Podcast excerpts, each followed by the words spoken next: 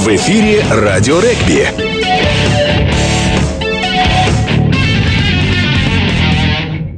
Добрый день, уважаемые болельщики. Сегодня четверг, а значит в эфире очередной выпуск передачи «Радио Регби» в 14.00 по московскому времени. С вами я, Антон Хализов. Для тех, кто по каким-то причинам пропустил эфир, ВКонтакте работает официальная группа. Заходите, слушайте предыдущие эфиры, задавайте вопросы гостям. А сегодня у нас в гостях главный тренер Славы ЦСП Андрей Черевичный. Андрей Анатольевич, первый вопрос э, по поводу выезда Славы в Красноярск. Две игры получились такие разные. Первое, очень хороший матч, бонусное очко за четыре попытки. И во второй игре все ждали, что с Красным Яром команда окажет сопротивление, поборется еще за какие-то очки, но в итоге получилось крупное поражение. Почему так вышло? Почему команда, показав в первой игре отличный, отличный результат, здорово действовала против чемпиона, во второй вот так вот сдулась? Ну, на самом деле, э, первая игра, которую э, мы играли с Енисеем, мы прекрасно понимали, что на данный момент э, большое количество игроков вызвано в сборной 15-7. И, соответственно, состав был немножко ослаблен. Это первый момент. Второй, то, что на этом этапе мы приехали туда еще достаточно свежими, и у нас э, более-менее был оптимальный состав, и поэтому естественно, большое желание было сыграть э, с командой, с чемпионом страны и, соответственно, показать тоже свой уровень. Желание было огромное и хотели даже выиграть эту игру. Поэтому, может быть, э, и был такой неплохой результат. А что касаемо второй игры, то здесь уже, э, во-первых, конечно, два дня на восстановление это крайне мало. И усталость скопилась, плюс мы дополнительно получили еще четырех травмированных и фактически опять с одним-двумя заменами уходили на игру, учитывая, что у нас была проблема во второй линии, не было игроков, пришлось ставить э, игроков трехчетвертных. И также была ослаблена третья линия. И, ну, естественно, бороться с командой, которая сейчас на сегодняшний момент на ходу и тоже один из лидеров э, российского чемпионата, это было крайне сложно. Поэтому результат второй игры он был как бы предсказуем. Единственное, что не хотелось бы такого крупного счета, но здесь уже, когда катит одна команда, вторая встает, это все ну, закономерно. Вообще стояла ли задача в этих матчах с красноярскими командами именно зацепиться за какие-то очки, или главное было отработать э, схемы игровые, дать возможность ребятам, которые получают мало игрового времени в этом сезоне. Да, в этом сезоне уже были совсем другие задачи, нежели в том.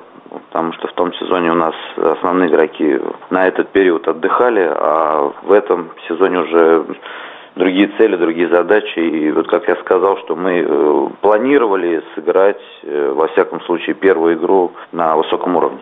Вопрос от болельщика к вам. Э, в целом, планы команды на ближайшие 2-3 года? Стоит ли задача подняться на более высокий уровень и побороться за первое, второе место? Или пока об этом говорить еще рано, и для этого требуется гораздо больший промежуток времени? Я думаю, что пока об этом говорить рано, пока об этом говорить рано. У нас, да, действительно, сам очень молодая команда, но на сегодняшний момент для ее развития нужны многие составляющие. То есть и тем же ребятам надо еще окрепнуть, стать на ноги.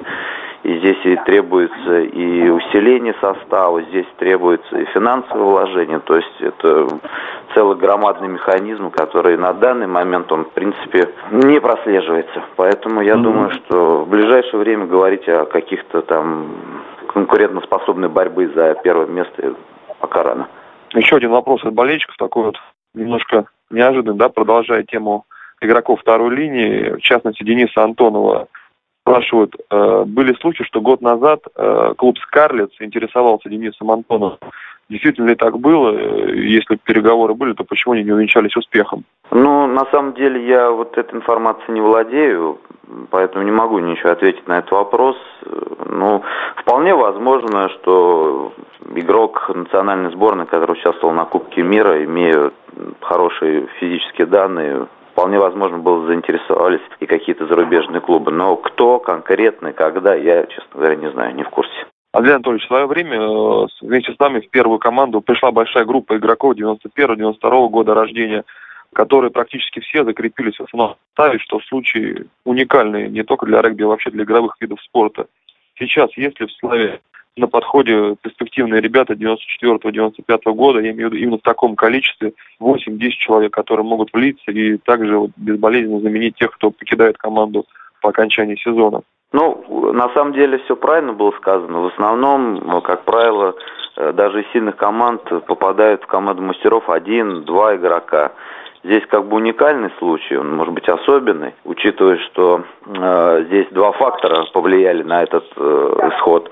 Первый то, что у нас очень много ребят э, покинуло команду ветеранов, и поэтому надо было чем-то заполнять, соответственно, эти места, и поэтому у них появился шанс. Э, второй момент, э, это была очень сильная команда, которая показала себя не только в российском чемпионате, но и на международном уровне. Поэтому здесь этот возраст, он не только пополнил ряды славы, но и во многих клубах, тот же Симпликевич, тот же э, ВСТМ, Сельский, ну, в общем, много-много игроков. Сейчас на данный момент в Момнинов Кукишев, 10 номер, выходит уже в основном составе. То есть, если посмотреть, в Новокузнецке играет Алексей. Ну, много-много игроков, которые сейчас играют э, в основном составе. На данный момент в клубе но на самом деле такого большого количества игроков нету, и поэтому, может быть, как и традиционно, один-два игрока из возраста перспективных мы потихонечку начинаем уже подтягивать в команде. Давайте перейдем к чемпионату России. А, больше месяца уже сыграно. Ваши впечатления, я сейчас имею в виду в первую очередь не игру с ФА, а в целом все команды. Что можете сказать? Что понравилось, что, может, понравилось, что-то удивило? Ну, в принципе, приятно то, что все-таки уровень российского чемпионата продолжает расти, команды прибавляют, конкуренция повышается. Это, конечно, замечательно, потому что это дает развитие этому виду спорта. Ну, наверное, в принципе, неплохо э, выглядит команда Кубань из Краснодара. И, наверное, очень прилично прибавила это Казанская агро. Ну вот, наверное, таких два открытия. Остальные все, ну, провал Таганрога, а остальные все команды, еще раз я говорю, сейчас очень достаточно прилично шагают вперед. Хотя плана к регби-7 э, в этом сезоне очень приятно удивила ваша команда, я имею в виду первый тур чемпионата России, Кубок России, в Кубке вообще команда дошла до финала. В чемпионате России в первом туре за третье место переиграли Енисей СТМ, такая маленькая сенсация. Произошли ли вот это выступление вашей команды, ваши ожидания, и изменилась ли задача на сезон? Именно вот в регби-7 я имею в виду. Да, где-то мы, наверное, перепрыгнули немножко через голову. В принципе, задача-то никак не менялась. Да, мы будем бороться э, и, соответственно, пытаться занять э, на самые высокие места, какие мы на сегодняшний момент заслуживаем. Но сейчас, даже вот по московскому туру, Э, есть определенные сложности. У нас сейчас был тяжелый выезд в Красноярск, потом сразу идет Новокузнецк, и через три дня мы должны уже играть в, в эту семерку. То есть и в этом, конечно, есть сложности. И учитывая еще большое количество игроков, которые на сегодняшний момент у нас э, травмированы, поэтому будем надеяться, что все-таки подойдем в оптимальном э, составе и, соответственно, покажем хорошую игру. 28-29 а июня в Москве будет э, второй тур чемпионата России по регби-7. И вот кто из ребят, из тех, кто находится сейчас в лазарете, на кого вы в ближайшее время не сможете рассчитывать? На сегодняшний момент пока у нас э, вываливается, если брать из игроков э, регби-7, это Толмачев Максим, у него травма колена. Он сейчас потихонечку у нас приступает к тренировкам Максим Мартыш. Э, я имею в виду уже в общей группе, уже вроде как дали им добро врачи. Ну, а так, в принципе, у нас это эти мелкие травмы, которые не позволяют ребятам быть постоянно в, в обойме. А, через две недели в Москве стартует Кубок мира по регби-7, большое соревнование. И очень приятно последний год удивляет женская сборная России. На ваш взгляд, главная причина прогресса. Понятно, что основная заслуга лежит на Павле Барановском, главном тренере. Все-таки, если вам удалось э, за это время посмотреть матчи сборной России, свое мнение выскажите. Такой скачок, такой серьезный прогресс, чем обусловлен? Ну, я, честно говоря, к большому сожалению, так вот внимательно не слежу за ростом, прогрессом и играми женской сборной, поэтому на самом деле вот чего-то такого кардинального сказать не смогу. Ну, я думаю, что да, наверняка один из факторов это тренер. И продолжая тренерскую тему, в свое время владелец футбольного клуба «Спартак» э, Леонид Федун сказал, что за тренера, на его взгляд, это всего 10% от общего успеха. Ваше мнение счет, сколько процентов отводите вы главному тренеру в успехе команды? Я думаю, что это все зависит от тренера и от команды. Бывает, что действительно команда, которая ведет тренера, бывает наоборот, поэтому здесь, я думаю, индивидуальный случай. В середине июня кончился Кубок нации РБ в Румынии. Сборная России в нем участвовала, провела три матча, три проиграла. Если вы видели эти встречи, поделитесь своими впечатлениями. Понятно, что критиковать, наверное, все-таки не очень удобно одному тренеру другого. Больше вопрос э, Андрею Чуричному как болельщику, Андрей Анатольевич.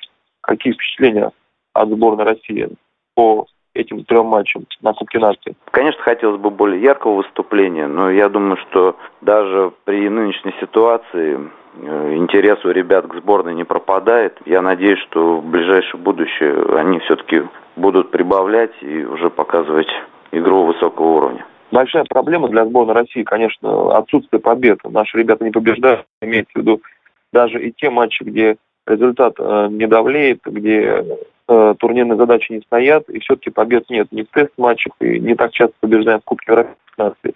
Это действительно большая проблема, если команда вот так часто, так на протяжении долгого времени не выигрывает.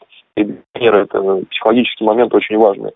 Поделитесь своими впечатлениями, а вот своим мнением на этот счет. А, однозначно. То есть вопрос психологии – это очень важный момент, поэтому проигрыши, они никогда не стимулируют команду, если они идут постоянно. Я думаю, что здесь, конечно, это отрицательный факт. А спасибо за интервью, Андрей Анатольевич. Желаем, чтобы ваша команда поднялась турнирной таблице выше, чем в прошлом году. Травмы игроков обходили стороной. Все-таки мне кажется, что именно эта проблема э, мешает э, ребятам показывать ту игру, которую они могут, и, и забраться, наконец-то, в тройку лучших команд России. Спасибо еще раз и до встречи. До свидания. Не забывайте слушать нас каждый четверг на сайте ПРЛ и в официальной группе Радио Регби ВКонтакте. С вами был я, Антон Хализов. До новых встреч!